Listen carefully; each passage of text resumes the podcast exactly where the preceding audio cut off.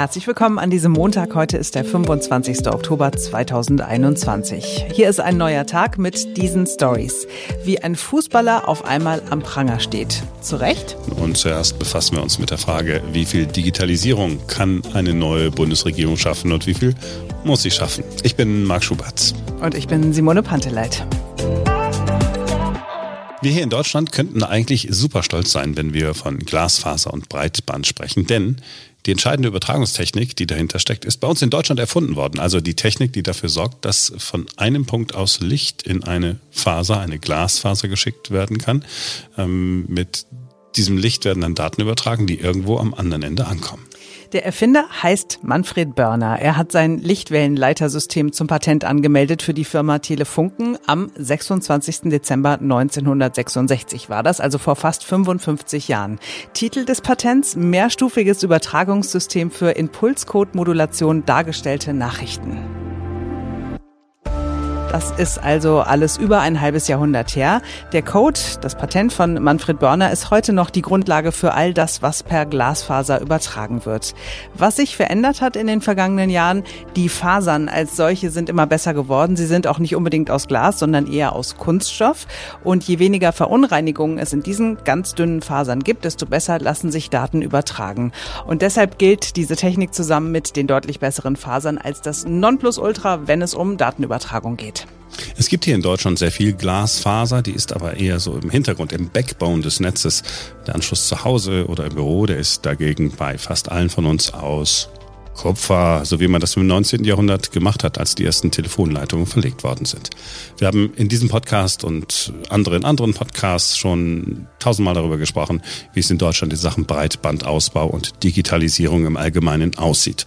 Und heute befassen wir uns wieder mit der Digitalisierung, wie wir alle wissen, ist sie extrem überfällig bei uns in Deutschland. Was müssen die möglichen Koalitionäre in Deutschland als erstes in Angriff nehmen, damit wir digital nach vorne kommen, auch über das Breitband hinaus?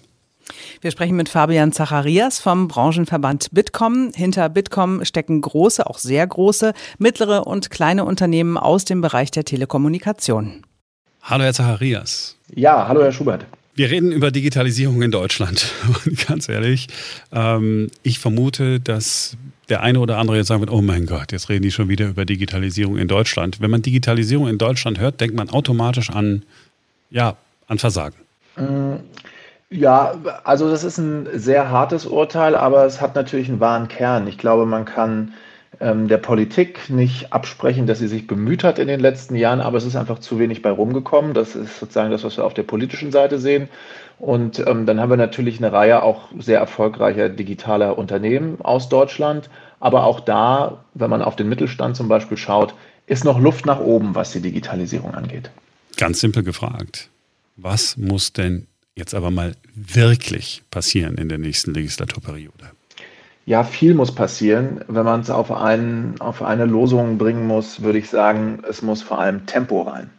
Wir müssen substanziell vorankommen und ähm, müssen einfach schneller werden. Wir müssen uns trauen. Das hat ganz viel mit der Geisteshaltung zu tun, mit der man da rangeht. Dann kann man zu ganz vielen Themenfeldern im Einzelnen was sagen, aber das Wichtigste ist, dass wir uns sputen. Ja, ähm, ich, ich, ich will gar nicht so negativ sein. Aber ja, wir müssen äh, die Digitalisierung voranbringen. Wir müssen da wirklich schneller werden. Äh, andere haben uns überholt oder drohen uns zu überholen. Ist etwas, was ich ähm, immer wieder gehört habe. Ich weiß gar nicht, wo wir anfangen sollen. Brauchen wir zum Beispiel, das ist, nehmen wir, gehen wir mal äh, der Reihe nach durch. Brauchen wir zum Beispiel ein Digitalministerium mit Durchgriffsrechten? Zum Beispiel. Ja, klare Antwort, ganz eindeutig. Das brauchen wir aus unserer Sicht. Ähm, warum? Ähm, zum einen, weil wir eine Einheit brauchen, die Digitalpolitik in Deutschland ähm, zentral steuert. Nicht, weil wir jetzt ähm, der Meinung sind, dass wir, dass hier der Zentralismus ausbrechen muss, sondern einfach deswegen, weil es bisher zu sehr ein Flickenteppich ist und weil wir sehen, dass das institutionelles Setting, das wir bisher haben, also eine Staatsministerin im Kanzleramt, aber keine richtig zentrale Einheit, die ähm, dafür sorgt, dass wir eine Digitalpolitik aus einem Guss haben mit einer klaren Strategie und dann darauf aufbauenden Maßnahmen, die alle darauf einzahlen, dass diese Strategie auch umgesetzt wird, ähm, dass wir das alles nicht haben und deswegen dieses institutionelle Setting nicht, ähm, nicht funktioniert hat und wir nicht schnell genug vorangekommen sind. Und ähm, Jetzt kann man natürlich sagen, vielleicht ist ein Digitalministerium nicht die perfekte Lösung, aber es ist allemal besser oder wäre allemal besser als die Lösung, die wir jetzt haben. Und deswegen sind wir der Meinung, dass wir diesen Schritt jetzt gehen müssen, um eben genau dahin zu kommen, dass es schneller geht und dass wir eine klare Strategie definieren, die wir dann mit Maßnahmen im Grunde genommen abarbeiten können. So, dann arbeiten wir es doch mal ab. Digitalisierung der Verwaltung in Deutschland, E-Government. Was muss passieren? Wir müssen die ganz vielen analogen Prozesse, die es in der Verwaltung gibt, mit einem Verfallsdatum versehen. Wir müssen sagen, bis wann diese analogen Prozesse, die wir haben, abgeschaltet werden und durch digitale Prozesse ersetzt werden. Einfach um Geschwindigkeit zu bekommen, um auch einen gewissen Handlungsdruck aufzubauen, uns damit zu beschäftigen, die teilweise wirklich veralteten sklerotischen Prozesse, die wir in der deutschen Verwaltung haben, abzulösen. Ähm, das ist eine Sache, die wir uns wünschen. Das, da gehört dann zum Beispiel auch dazu, dass man Schriftformerfordernisse und, und solche Dinge abschafft. Ähm, und wir brauchen aus unserer Sicht digitale Streetworker, nennen wir sie, also äh, Beamtinnen und Beamte, die sozusagen dazu ausgebildet werden oder weitergebildet werden, diejenigen Menschen zu unterstützen, für die vielleicht der digitale Behördengang noch nicht selbstverständlich ist. Ähm, äh, und wir sind der Meinung, dass das sozusagen allemal besser ist, diese Menschen sozusagen zu unterstützen beim digitalen Behördengang, als auf Teufel komm raus, die analogen Prozesse weiter am, am Laufen zu halten. Sie wohnen äh, wie ich in Berlin? Ja, genau. Sie waren sicherlich äh, auch mal auf dem Bürgeramt. Ja, äh, häufiger. ja, ich sag mal, wie es mir gegangen ist. Ich bin immer wieder entsetzt. Erstens, wie es da aussieht und zweitens, äh, wie es da nicht funktioniert. Legendär in ganz Deutschland und das ist seit Jahren so, seit Jahren. Man bekommt noch nicht mal einen Termin, wenn man einen neuen Personalausweis haben will. Man kann zwar online buchen, aber äh, nur drei Monate im Voraus, aber innerhalb dieser drei Monate gibt es dann keinen freien Termin. Komplettes Versagen. Innerhalb Berlins streitet man sich. Ist es Verantwortung äh, des Innensenats oder des jeweiligen Bezirks? Jedenfalls nicht die Verantwortung der Bundesregierung. Es reicht ja wahrscheinlich nicht, wenn wir ähm, neue Bundesgesetze haben, sondern das muss ja durchgreifend äh, irgendwie passieren bis auf die kommunale Ebene. Ja, das ist natürlich schon äh, ein Knackpunkt, den Sie da ansprechen. Ähm, es ist nicht mit ähm, einer Bundesregierung, die ein Digitalministerium einrichtet, getan. Es wird ja viel über eine Föderalismusreform gesprochen oder über eine Staatsstrukturreform. Das sind sicherlich Dinge, über die man sich Gedanken machen muss. Aus unserer Sicht ist es wichtig, dass der Bund, und das beantwortet dann so ein bisschen Ihre Frage, was kann eine neue Bundesregierung machen? Aus unserer Sicht ist es wichtig, dass der Bund die Möglichkeit bekommt, sozusagen Standards für digitale Prozesse zu definieren, an denen sich dann auch die Länder orientieren müssen.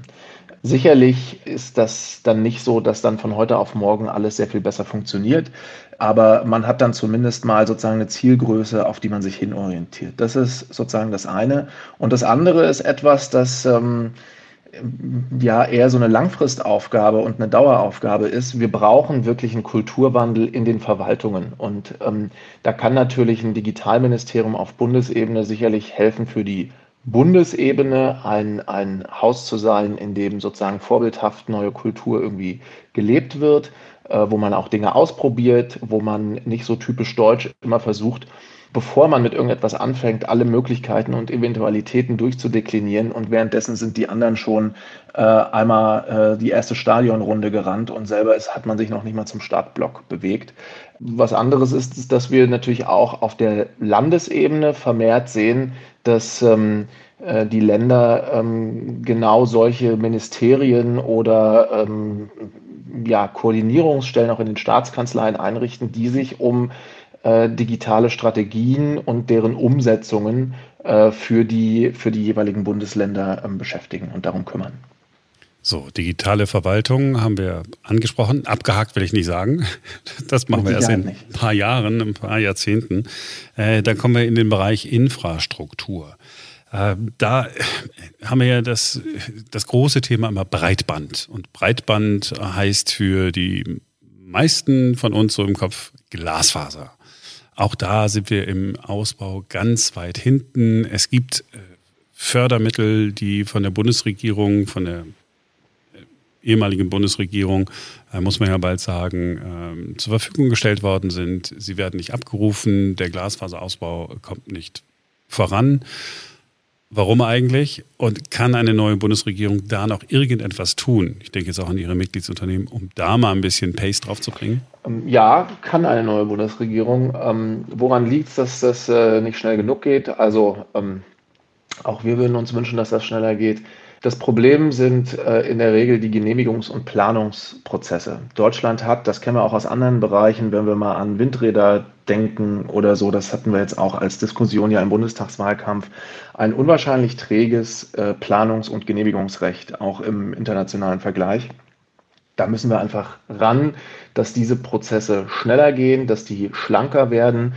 Und dann geht es auch mit dem Breitbandausbau schneller. Das ist ähm, ein Thema. Ein anderes Thema, das betrifft nicht so sehr den Breitbandausbau, sondern eher das Thema Mobilfunk, äh, sind Bauflächen für Funkmasten. Das ist wahnsinnig schwierig, wenn Sie sich mit den Unternehmen unterhalten. Das hat auch damit zu tun, dass man dann manchmal kommunale Liegenschaften hat oder Landesliegenschaften oder wieder Bundesliegenschaften und ähm, sozusagen die Standortsuche für Funkmasten ist wahnsinnig kompliziert. Das wäre sozusagen ein zweiter Ansatzpunkt, um, ich sage jetzt mal, diesen Gesamtkomplex Infrastruktur da, dafür zu sorgen, dass es schneller geht. Und dann haben wir in diesem Bereich äh, das Thema der ähm, Frequenzvergabe, auch Mobilfunk, ein Mobilfunkthema. Sie können sich vielleicht erinnern, dass ähm, äh, immer so im Abstand mehrerer Jahre berichtet wird über diese großen äh, Frequenzauktionen, mhm. äh, die da veranstaltet werden, wo riesige Milliardensummen ähm, immer in, den, äh, in die Taschen des äh, Bundesfinanzministers fließen.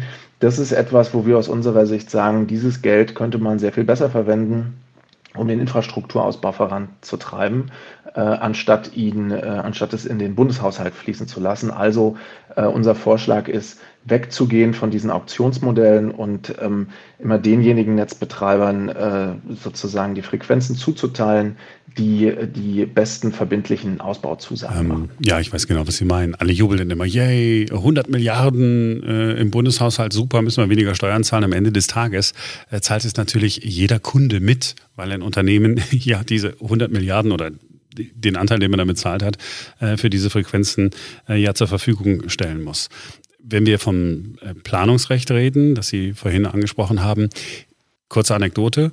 Ich war in Mexiko kürzlich und hatte perfekte Glasfaseranbindung sozusagen am Ende der Stadt. Ja, es war alles super. Ja, in der Tat ist allerdings das Kabel da durch die Luft gezogen worden. Sind wir in Deutschland vielleicht auch so ein bisschen so über super korrekt? Können wir nicht einfach sagen, komm, äh, wir lassen das mal sein, wir buddeln das nicht in die Erde, sondern wir wollen doch jetzt Glasfaser haben, wir wollen vielleicht an den Laternen auch äh, 5G-Antennen haben. Können wir da nicht einfach mal sagen, komm, wir machen es anders als vorher, ein bisschen pragmatischer?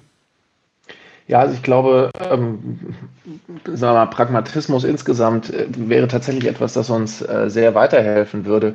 Wir haben den Hang dazu, in, in, in Deutschland vor allem, aber zum Teil auch in Europa, die Dinge immer von vornherein bis ins allerletzte Detail zu durchdenken. Und wenn es nur zwei kleine Fragen von, was weiß ich, 200 gibt, die man schon beantworten kann, und dann bleiben zwei, wo man sagt, da sind wir uns nicht zu 100% sicher, ob wir dieses Szenario wirklich abdecken können, ob wir da das Risiko minimieren können, dann tendieren wir eher dazu, nochmal ein halbes Jahr weiter zu diskutieren, ähm, äh, ob wir das jetzt wirklich machen sollten. Und das ist das, was ich vorhin schon sagte, mit währenddessen sind die anderen schon die erste Stadionrunde gelaufen und wir sind noch nicht mal im Startblock. Dieser Anspruch, alles bis ins allerletzte erst einmal auszudiskutieren, bevor man loslegt, ähm, ist gerade bei so riesigen gesellschaftlichen ähm, Prozessen, wo es eben auch auf Geschwindigkeit angeht und manchmal auch ein bisschen so ein, man sagt ja immer so First Mover Advantage, also so der Vorteil desjenigen, der sich einfach als erstes bewegt und es als erstes probiert, äh, wo es genau solche Effekte gibt. In, in solchen Prozessen ist natürlich so, ein, so eine Kultur wirklich äh, ein Klotz am Bein. Okay. Ein Punkt noch, von dem ich glaube, dass er an der einen oder anderen Stelle auch ein bisschen hinderlich ist, Datenschutz. Wir alle äh, finden Datenschutz gut. Die Datenschutzgrundverordnung der Europäischen Union ist nach all dem, was ich höre, ein Exportschlager geworden. Ich weiß ähm, gar nicht, äh, wie Sie das sehen, aber an der einen oder anderen Stelle gibt es Diskussionen, wo, ich mich wirklich frage, wo, sind wir eigentlich? Wenn nämlich aus der äh, Steuer-ID eine Bürgeridentifikationsnummer wird. Also eine Nummer, mit der jeder Bürger von Geburt an identifizierbar ist und mit dieser ID viele Dinge machen kann, wie das andere Länder auch haben. In den Niederlanden ist das so, in Estland ist das so, in Dänemark äh, ist das so. Hier in Deutschland gleich wieder, oh mein Gott, wir wollen bloß, nein, der Bürger darf keine Nummer sein. Äh, diese ID braucht man aber, damit man einen Datenaustausch zwischen den Behörden machen kann, damit äh, das Finanzamt und die Kindergeldkasse und die, die Arbeitslosenkasse, damit die wissen, wer, wer dahinter steckt und damit man die Daten irgendwie abgleichen kann. Und in Deutschland ist gleich, gleich immer ein Problem. Müssen wir da auch mal ein bisschen lockerer werden? Also ähm, ich will jetzt gar nicht äh, sagen, wir sollen den Datenschutz über Bord werfen, um Himmels Willen. Das ist äh, sicherlich ein hohes Gut. Aber die Frage ist, ähm, wie setzen wir Datenschutz um in Deutschland? Und ähm, in der Tat, das machen wir nicht besonders gut. Ähm, das hat sicherlich ähm, damit zu tun, dass äh, in Deutschland ähm, äh, der Datenschutz immer sehr, sehr hoch gewichtet wird, deutlich höher als in anderen Ländern. Ich habe selber eine Zeit lang in Belgien ähm, äh, gelebt, wo sozusagen der Personalausweis schon einen Chip hatte und der dann auch in der Apotheke verwendet wurde und so weiter und so fort. Da würden wahrscheinlich in Deutschland äh, die Leute äh, ähm, die Hände über den Kopf zusammenschlagen.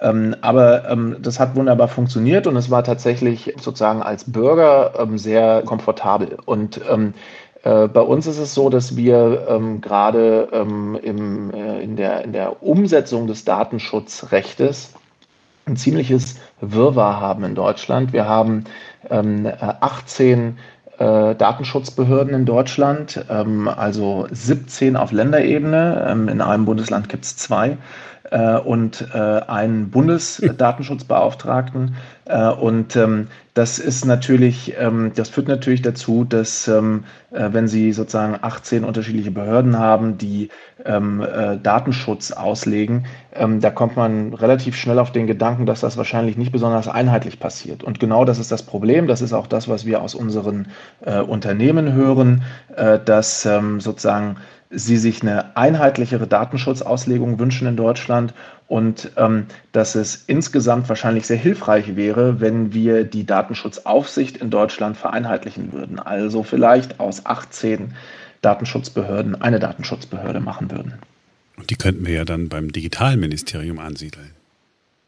Die könnte man möglicherweise beim Digitalministerium ansiedeln, wobei ja der Grundgedanke der Datenschutzaufsicht ist, ist dass der äh, oder die Datenschutzbeauftragte ähm, äh, sozusagen unabhängig äh, äh, ähm, äh, agiert und sozusagen nicht politisch weisungsgebunden ist. Ähm, das äh, ist, glaube ich, gut so und hat auch seine absolute Berechtigung. Aber ähm, eine Vereinheitlichung ist sicherlich etwas, das ähm, sehr hilfreich wäre. Ich danke Ihnen bis hierhin. Eine Bitte habe ich noch. Können wir uns noch einmal unterhalten, wenn wir irgendwann in den nächsten Monaten einen Koalitionsvertrag vorliegen haben und dann gucken wir mal drauf und Sie sagen, jo, das passt oder Sie sagen, oh Leute, das war die nächste Enttäuschung. Das können wir sehr gerne machen. Ähm, da freue ich mich schon drauf. Herr Zacharias, hat mir Spaß gemacht. Vielen Dank. Ja, danke Ihnen.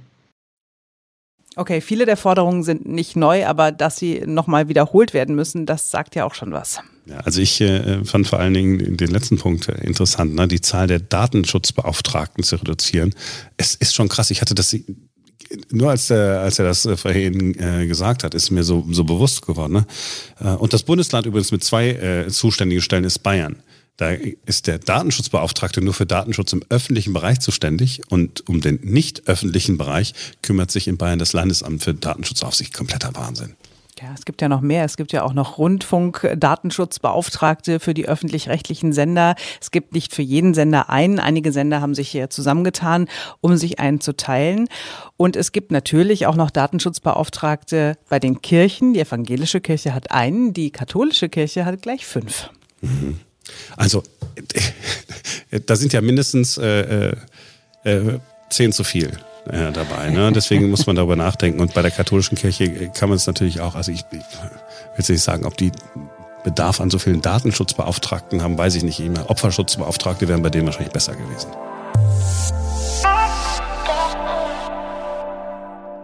Und jetzt sind wir bei Josua Kimmich, der Fußballer, der sich nicht hat impfen lassen wollen. Ja, weil ich einfach für mich äh, persönlich noch ein paar Bedenken habe, gerade was äh, fehlende Langzeitstudien angeht.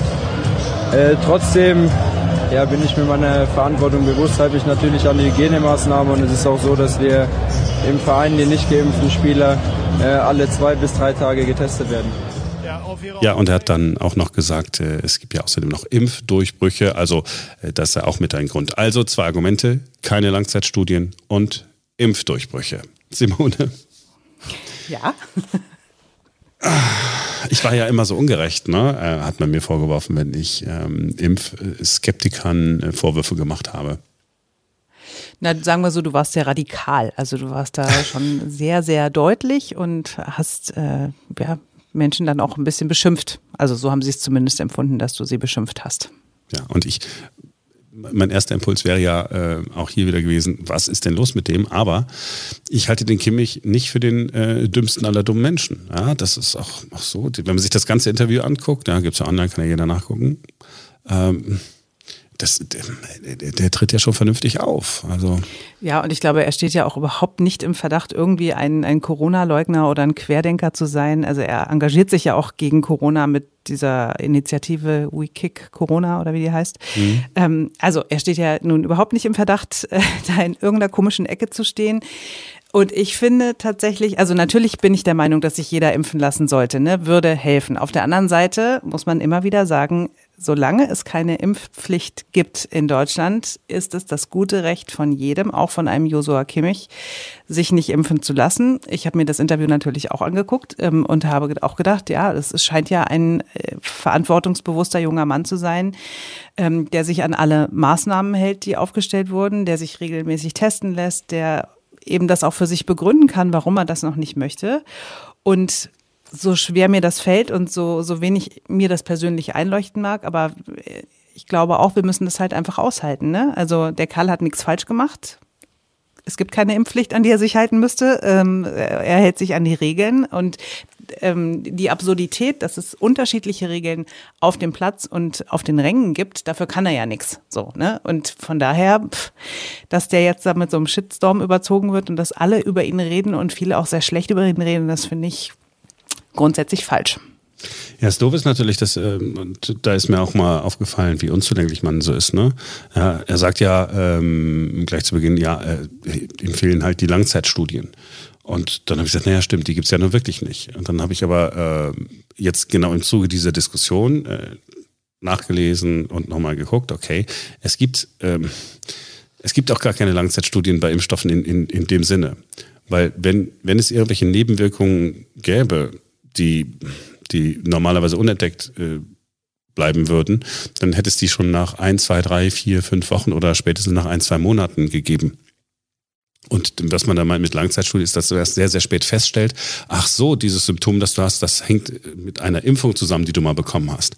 So, jetzt ist es aber so, dass ja schon unfassbar viele Menschen auf dem ganzen Planeten äh, geimpft worden sind.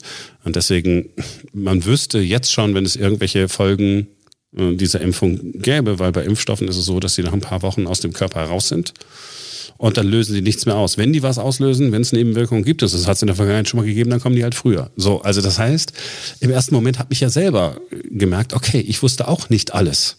Ja? Und äh, woher soll, woher soll er das denn dann wissen? Ich habe es ja mir jetzt nur angelesen und nochmal geguckt, was sagen Virologen. Nicht ich habe ich hab sicherheitshalber nicht nur bei einem SPD-Gesundheitsexperten nachgeguckt. Der sich ja gleich angeboten hat, mit Josua Kimmich mal das Gespräch zu suchen und ihm das alles zu erklären. Das fand ich auch ein bisschen lustig.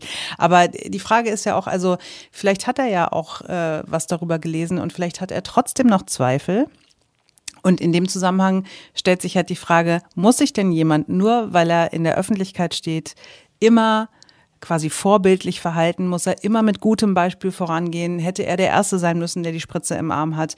Hat er kein Recht auf eine eigene Meinung mehr? Und da finde ich halt schon, also selbst wenn er ganz viel drüber gelesen hat, selbst wenn er sich damit beschäftigt hat und selbst wenn er sich mit Karl Lauterbach hinsetzt und danach immer noch Zweifel hat, dann ist es sein gutes Recht und dann darf der das auch. Ja, ja, ähm, ja, er darf es dann auch. Aber äh, das, ja, natürlich darf er es. Und wie gesagt, ich, äh, ich finde, er, er hat äh, nahezu gut argumentiert, bis er dann mit der Nummer kam, ja, außerdem gibt es ja Impfdurchbrüche. Und Impfdurchbrüche, also das ne, Menschen können trotzdem äh, Corona-Symptome haben und sich trotzdem anstecken, er spricht nicht gegen die Impfung. Ja, sondern es ist aber völlig normal, weil es das immer irgendwie gibt. Es gibt keine Impfung mit einem hundertprozentigen Schutz. Ja, und das ist aber etwas, wenn, wenn du darüber liest, dann bist du schon nach zwei Absätzen nach drei Absätzen, jedes Mal, wenn ich darüber was gelesen habe, steht dann immer schon, Achtung, das spricht nicht gegen die Impfung, that's part of the deal. Ja, das passiert halt eben, weil es, weil es keinen hundertprozentigen Schutz gibt. Also dann denke ich, okay, wenn er sich schon informiert hat, wo hat er sich dann möglicherweise informiert? Was hat er denn dann gelesen? Und ich glaube nicht, dass er nur Facebook liest. Ich meine, der, der hat, ja gut, jetzt hatten die beim FC Bayern natürlich auch ein, äh, hier, wie hieß der, Müller Wohlfahrt, ja auch ein Arzt, der, der irgendwie ein bisschen so schamanartig unterwegs war. Vielleicht wirkt da noch was nach. Ich meine, man weiß es nicht. Was ich ja noch gelesen habe, ist, dass er auf, ähm, auf den Totimpfstoff wartet. Also, wo die äh, enthaltenen Krankheitserreger ja schon abgetötet sind und Nebenwirkungen angeblich weniger häufig vorkommen.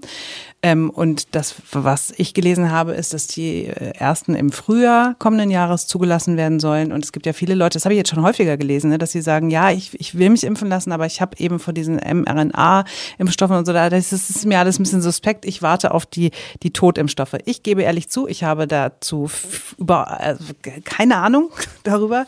Würde mich total interessieren. Rege hiermit an, dass wir uns damit auch mal äh, beschäftigen hier mhm. im Podcast.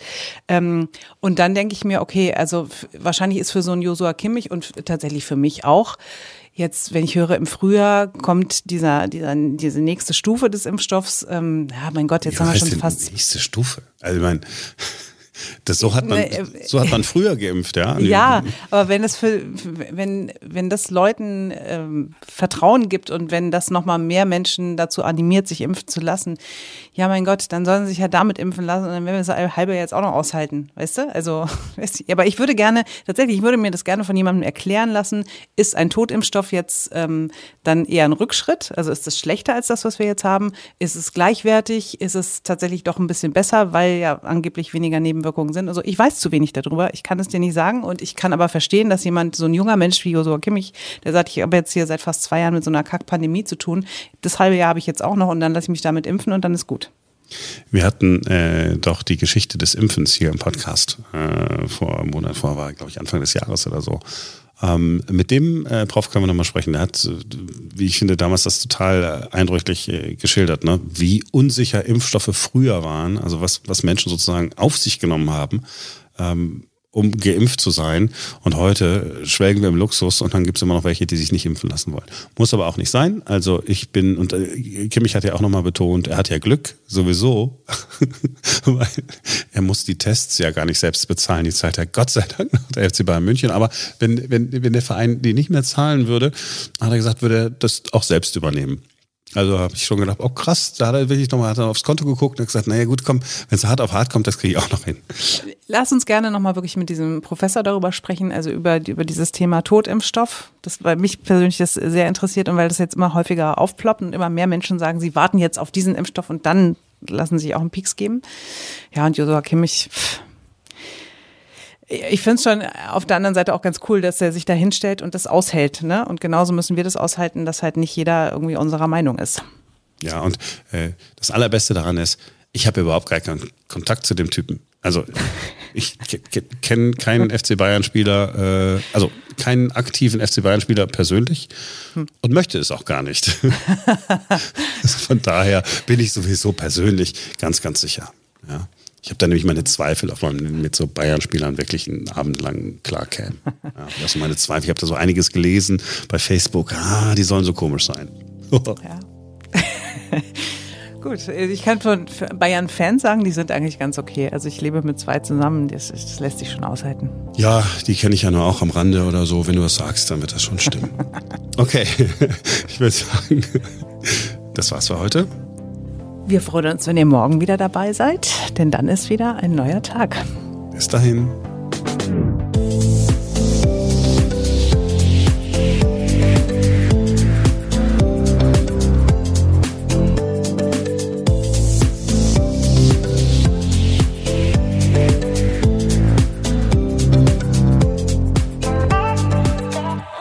Wow, Frau Pantler hat einen Satz, nein, es waren sogar zwei, fehlerfrei hinbekommen. Ja, war das fehlerfrei? ja, komm, ja, das war lustig, wie ich darauf jetzt reagiert habe, oder? Es war super. So.